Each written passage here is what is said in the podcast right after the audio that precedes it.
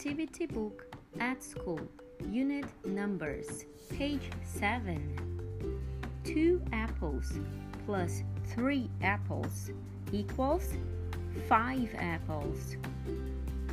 2 flowers plus 1 flower equals 3 flowers. That's it. 1 umbrella plus 1 umbrella equals 2 umbrellas.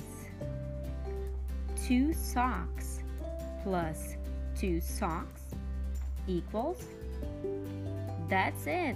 It's 4 socks.